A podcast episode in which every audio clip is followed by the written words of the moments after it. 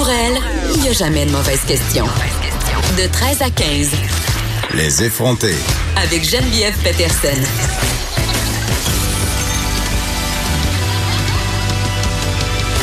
Cube Radio. Salut tout le monde, j'espère que vous allez bien avec vous pour les deux prochaines heures. On va traiter évidemment des principaux sujets d'actualité, des sujets qui m'intéressent personnellement aussi. Et je commence tout de suite avec une petite montée de lait bien, bien, bien égoïste. J'ai envie qu'on se parle de déneigement, OK? Parce que il y a neigé à Montréal ces derniers jours et Breaking news, on est dans un pays nordique et on dirait qu'on n'a jamais vu ça, nous autres, de la neige. On dirait même que les déneigeurs n'en ont jamais vu. Les opérations sont vraiment alambiquées, compliquées pour rien. Chez nous, là, moi j'habite dans le quartier Rosemont. Là, évidemment, je ne vous donnerai pas mon adresse parce que je voudrais pas que des fans trop grands m'attendent devant chez nous avec des bouquets de roses ou autres facilités.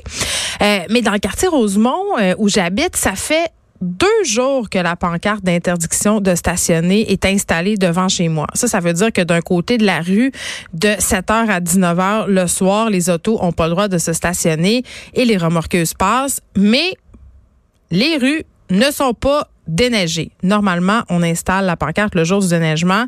Ça nous crée tous et toutes des petites frustrations, mais ça fait partie de la game, comme on dit, et on tasse nos voitures. Mais là, ça fait deux jours que, que, hein, que les voitures euh, jouent au jeu de la voiture musicale. Je dirais ça de même parce que c'est très, très, très difficile de se trouver une place, surtout qu'il y a des vignettes aussi dans le coin, donc ça prend 20, 25 minutes. Et là, je veux juste avouer, je vais le dire, là, je vais, je vais l'avouer, mon privilège, j'ai un stationnement, OK? Donc, ça m'impacte pas tant que ça, et je sais qu'impacter, c'est pas un beau mot, c'est en anglais, mais je le dis quand même.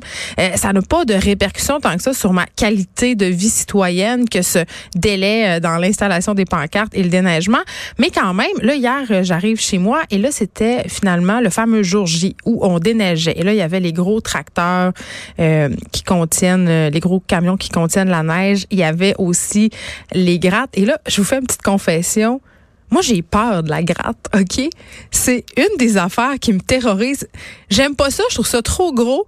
Et à chaque fois que je lis des histoires de personnes qui se sont fait frapper par des trucs de déneigement, des grattes, ça me fait peur. Même que quand j'étais petite, quand j'avais 5-6 ans, c'était un cauchemar récurrent que je faisais, que le chasse-neige arrivait pendant la nuit chez nous, que je me faisais frapper. Donc vraiment, je suis une enfant des années 80 qui a été élevée dans cette peur du chasse-neige.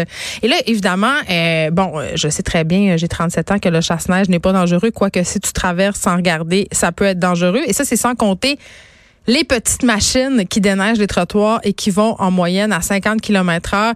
Et par ailleurs, on avait un de nos reporters ici qui sera là aujourd'hui, curieux hasard, Jean Balthazar, qui avait infiltré, entre guillemets, la mafia des petits, des petites pépines là, qui déneigent nos trottoirs. Puis c'était vraiment, euh, j'avais lu son article puis j'avais été catastrophée. Moi, j'empêche mes enfants de jouer dehors quand ces petites machines-là passent parce que j'ai l'impression que les conducteurs font pas trop attention. Et ben, dans le reportage de Jean Balthazar, c'était en plein ça, une formation ridicule, pas beaucoup d'heures, euh, des gens qui sont au volant de ces petites machines-là pendant de longues, longues heures, bien au-delà des heures qui sont prescrites par les normes du travail. C'est pas sécuritaire. Beaucoup de gens aussi qui consomment des drogues, des drogues pour se garder éveillés, pour pouvoir faire justement leur chiffre. Donc vraiment, ça me fait peur, mais c'est pas de. Là, je fais mille détours pour vous euh, pour vous parler de ce donc ce qui m'a irrité en fait. Puis je il n'y a, a, pas moyen de faire autrement, mais quand les opérations de déneigement sont en cours, ce n'est plus possible parfois d'aller sur la rue. C'est-à-dire, on ramasse un côté, on laisse une grande lisière de neige à l'entrée de la rue et dans le milieu, et là, les résidents, on n'a tout simplement plus accès. Donc, si tu veux rentrer chez vous, faut que tu te pelles un chemin sur deux kilomètres de long. Donc, personne le fait. Je ne sais pas s'il y aurait une manière euh, plus efficace de voir, de faire ça, mais en tout cas, mon petit doigt me dit que oui, parce que moi, ça fait pas longtemps que je vois ça dans le quartier Rosemont, cette méthode de déneigement-là. C'est depuis que la mairie a octroyé les contrats de déneigement à des sous-traitants que je vois ça, pour être très, très honnête. Donc, vraiment, et pour une rare fois, je vais dire ça, je pense que c'était mieux fait quand c'était l'école bleue de la ville de Montréal. OK? Bon. Aujourd'hui, à l'émission, on a beaucoup suivi depuis novembre dernier les travaux de la commission spéciale sur l'exploitation sexuelle des mineurs. On a parlé à plusieurs intervenants de ce sujet-là, de ce phénomène-là. Des intervenants qui se situent d'ailleurs de tous les côtés du spectre. Je pense entre autres à Justin Vallière, qui est policier euh, spécialisé dans les dans l'exploitation sexuelle à la ville de Longueuil, qui lui a un point de vue très policier, tout à fait arrêté sur le consentement, le choix, l'exploitation sexuelle des mineurs. On parlait aussi à une autre intervenante qui disait, ah, écoutez, c'est plus compliqué que ça. La notion du choix est quand même là. Donc vraiment, on essaie de couvrir ce sujet-là euh, qui nous préoccupe. Moi, comme mère, ça, me fait peur, je dois le dire. Et la série Fugueuse n'étant rien pour arranger mes craintes. Euh, mais voilà, le phénomène qu'on en pense bien ce qu'on voudra est encore vraiment très présent au Québec. Ça fait peur. Et là, la commission est justement de retour depuis hier. Et pour en parler, on va discuter avec Sylvie Boivin. Sylvie Boivin, elle est directrice générale de l'organisme L'Anonyme. Ils y étaient hier et on dénonce un peu le fait que à l'école, ça soit les enseignants et certains professionnels de la santé qui aient l'apanage de l'éducation sexuelle. Et là, vous allez dire, mais c'est quoi le rapport avec l'exploitation sexuelle? Ben, c'est parce que, justement, parce que ce sont les profs et certains professionnels qui octroient cet enseignement-là, on serait moins à même de prévenir l'exploitation sexuelle, mais aussi euh, de voir des signes inquiétants si, par exemple, on a une jeune fille ou un jeune garçon qui est pogné dans ces affaires-là. Jean Balthazar, je l'ai dit, sera là. Curieux hasard que je parle de déneigement aujourd'hui, euh, producteur de contenu pour Tabloïd, participe aussi régulièrement au topo euh, de notre marque dans le trafic. On va parler de ce rapport publié ce matin. C'est d'ailleurs la une du journal de Montréal. L'auto qui serait encore reine de la ville de Montréal. On a un rapport, j'allais dire, symbiotique avec notre char. Le parc automobile a augmenté 5% en 5 ans. Et ça, c'est malgré euh, tout ce que... Euh, tout le discours environnementaliste sur le réchauffement climatique, le fait qu'on soit hyper, hyper, hyper inquiet du réchauffement climatique, qu'on soit sorti marcher dans les rues, la croissance du transport en commun qui diminue euh, pour plein de raisons. On va en parler avec Jean. vraiment, en tout cas, quand j'ai vu ça ce matin, j'étais pas surprise. J'étais pas surprise du tout parce que moi, la première, parce qu'il ressort euh, de ce truc-là aussi, de cette étude, c'est que l'auto en solo, là, quand on conduit notre char tout seul, c'est populaire. Puis, moi, la première, pour vrai, j'ai de la misère à renoncer à mon confort de pas prendre ma voiture pour aller du point A au point B, partir quand je veux, revenir quand je veux. L'auto, roi et maître de nos vies, et je pense que ça va être encore pour longtemps. Frédéric Mockel, euh, que vous connaissez maintenant, recherchiste à l'émission, euh, qui a la balado, euh, qui a un blog aussi sur les balados dans le Journal de Montréal, vous pouvez lire chaque dimanche, et viendra nous suggérer cette semaine des balados automobiles à écouter. Bon, je sais, là, la semaine passée, il nous a parlé des balados de hockey on dirait qu'il essaye de se venger de quelque chose. Je pense que pour me venger à mon tour, la semaine prochaine, je vais lui demander de me, me parler des meilleurs balados de sacoche. Comme ça, on va être, être quitte. On aura de la belle visite aujourd'hui aussi. Pierre-Yves Laure, que vous connaissez, co-animateur de Deux Hommes en Or, porte-parole de la campagne Va donc jouer dehors, qui incite les Québécois à jouer justement dehors, à faire du sport, à faire des activités, à jouer dans la neige. Et j'ai tendance à penser que c'est une très bonne chose parce qu'il me semble qu'on a perdu ça. On a perdu ça. On est de plus en plus frileux passez-moi le mauvais jeu de mots, à aller dehors, envoyer nos enfants dehors. Par ailleurs, Émilie Ouellette, euh, notre chroniqueuse ici, est venue nous expliquer à maintes reprises qu'un des trucs qu'elle avait pour gérer ses enfants, c'était pas de les enfermer dehors, mais de les obliger à rester dehors. Elle met un timer dans la fenêtre. Hein? 15 minutes, tu dois rester. Puis moi, c'est vrai, là, euh, à chaque fois que je dis à mes enfants, bon, là, là, décollez de vos écrans, allez jouer dehors. Là, c'est toujours la même affaire qui se passe. Là, j'entends, me tente pas, il fait froid. Puis là, ça charle, ça charle. Et là, je les oblige et ils vont et ils ont un plaisir fou, ils veulent plus rentrer. Donc, parfois, il suffit du petit coup de pied au derrière et on se ramasse à avoir euh, pas mal de plaisir. On parlera aussi à l'autrice Sylvie Catherine de Valy. Vous la connaissez peut-être, elle a écrit beaucoup, beaucoup de livres. Euh, Sylvie Catherine, moi je la connais personnellement, je l'ai rencontrée dans plusieurs salons du livre. Elle a écrit des romans policiers, euh, des romans aussi fantastiques, des romans jeunesse, des romans pour adultes. Elle a fait une montée de lait sur son mur Facebook. C'est pas dans ses habitudes, donc ça m'a un peu surprise. Je me suis dit pour que Sylvie Catherine fasse une montée de lait, ça doit être parce que le sujet vient vraiment la chercher et je pense que ça va venir vous chercher vous aussi. On parle de téléchargement illégal de livres. Vous êtes nombreux à télécharger illégalement des livres pour vrai, moi, je le vois régulièrement passer euh, parce qu'il y a des moyens pour nous, les auteurs, de savoir si nos livres sont téléchargés illégalement. Et à chaque fois, ça me fait un petit pincement au cœur parce que c'est le même problème qu'avec la musique puis le cinéma. Télécharger des livres illégalement, ça marche pas. Ça touche les écrivains, ça touche à notre paie, à notre rémunération. Et quand on sait à quel point on n'est pas payé cher pour ce qu'on fait, ça a un impact vraiment très direct. On aura aussi Frédéric Perron aujourd'hui. Frédéric Perron qui officie au très populaire magazine Protégez-vous. Et là, euh, on va parler de leur plus récent numéro qui porte sur la protection de nos données personnelles, un sujet euh, pertinent et qui nous inquiète grandement, surtout depuis la fuite chez Desjardins. Ça fait déjà six mois, mais Protégez-vous c'est vraiment penché sur ce dossier de la protection de nos données. On va vous donner des trucs aussi, on va faire un, un portrait de la situation. Est-ce que c'est si pire qu'on le pense? Moi, je vais refaire ma blague. Je ne pense plus que mes données personnelles valent grand-chose. à quand le la à quand le jour où je vais divulguer mon numéro d'assurance sociale en ondes. Je pense que si on le tape dans Google, on le trouve. On va avoir aussi Isabelle Petit. On l'avait déjà reçue plutôt à l'émission euh, cette année parce que Isabelle Petit, c'est la nouvelle conjointe de Michel Cadotte qui a été emprisonnée euh, pour le meurtre par compassion de sa conjointe qui était atteinte de la maladie d'Alzheimer. Isabelle Petit connaît cette réalité-là parce qu'elle est elle-même ex-proche aidante. Son mari est décédé de la maladie d'Alzheimer il y a quelques années. Elle s'implique aussi beaucoup auprès de la Fondation euh, sur l'Alzheimer. Et là, euh, M. Cadotte a reçu sa liberté conditionnelle euh, hier, lundi, après une deuxième tentative, parce que quand on lui avait parlé, justement, c'était des suites d'un refus, d'un premier refus de la part euh, des libérations conditionnelles. Finalement, notre chroniqueur littéraire va être là, David Quentin, aujourd'hui, parce que dans la vie littéraire, il y a deux rentrées. Il y en a une à l'automne et il y en a une à l'hiver. Et on a tendance à penser que la rentrée d'automne, elle est plus importante que celle d'hiver, mais non! C'est un préjugé. C'est vrai qu'à la rentrée d'automne, il y a plusieurs titres parce que c'est la rentrée française. Mais ici au Québec, il y a plusieurs maisons d'édition qui profitent de la rentrée hivernale pour sortir leurs très gros titres parce qu'ils savent très bien qu'il y aura plus de, visibilité, hein, non seulement de la part des médias, mais les lecteurs aussi vont être moins perdus par rapport à la mer de livres qui sortent en librairie. Et vraiment, on a un gros coup de cœur pour un livre de Paul Kazak qui a été publié à la Peuplade. On va vous en parler plus amplement tantôt. Mais avant, j'avais envie qu'on se fasse un, petit suivi. Hier, on a reçu Bernard Lavallée, le nutritionniste urbain.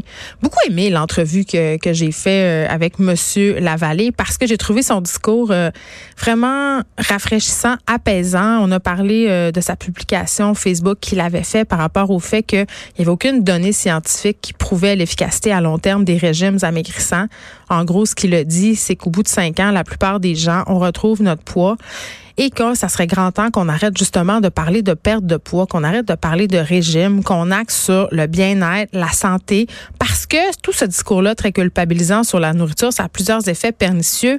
On en a abordé quelques-uns hier. Un, des premiers effets, c'est qu'on démonise certains aliments. Et ce que ça peut faire quand on démonise certains aliments, c'est que on se prive, on se prive, puis à un moment donné, bang, on perd la tête, puis là, on, exagère.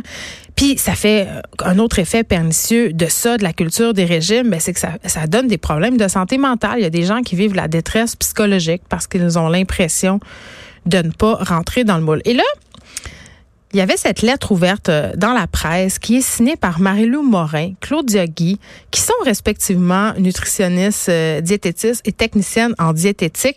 Et ça allait un peu dans le même sens que le discours de Bernard Lavallée, c'est-à-dire quand est-ce qu'on va arrêter de parler de perte de poids? Et je suis vraiment, vraiment, vraiment enchantée et contente de voir que de plus en plus de professionnels de la santé, de médecins, de nutritionnistes, de coachs de sport, les kinésiologues qui officient dans les gyms et tout ça, qui ont complètement changé leur discours par rapport à la perte de poids. Et quand j'entends des gens dire que euh, l'obésité, c'est pas bon pour la santé, qu'avoir un surplus de poids, ça cause des maladies, que les médecins sont contre ça. J'ai envie de dire, c'est un vieux discours qui date vraiment beaucoup. Il faut pas avoir lu grand recherche pour penser que c'est encore d'actualité. Et vraiment, ça m'enchante de voir qu'il y a des professionnels de la santé qui emboîtent le pas et qui en parlent publiquement.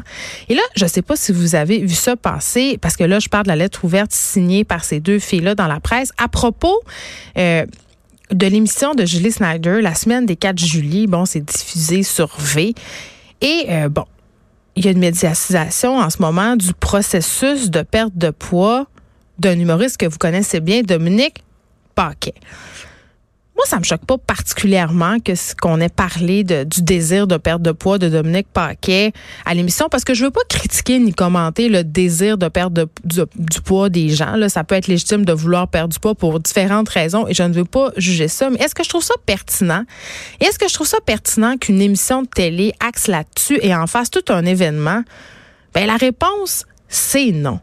Parce que bon, évidemment, euh, les deux nutritionnistes euh, dénoncent dans leur lettre ouverte que qu'on a présenté une technique euh, cryothérapie aux vertus douteuses. Il n'y a aucune preuve scientifique. Donc ça, c'est quand même de la fausse information qui est diffusée à la télé à heure de grande écoute.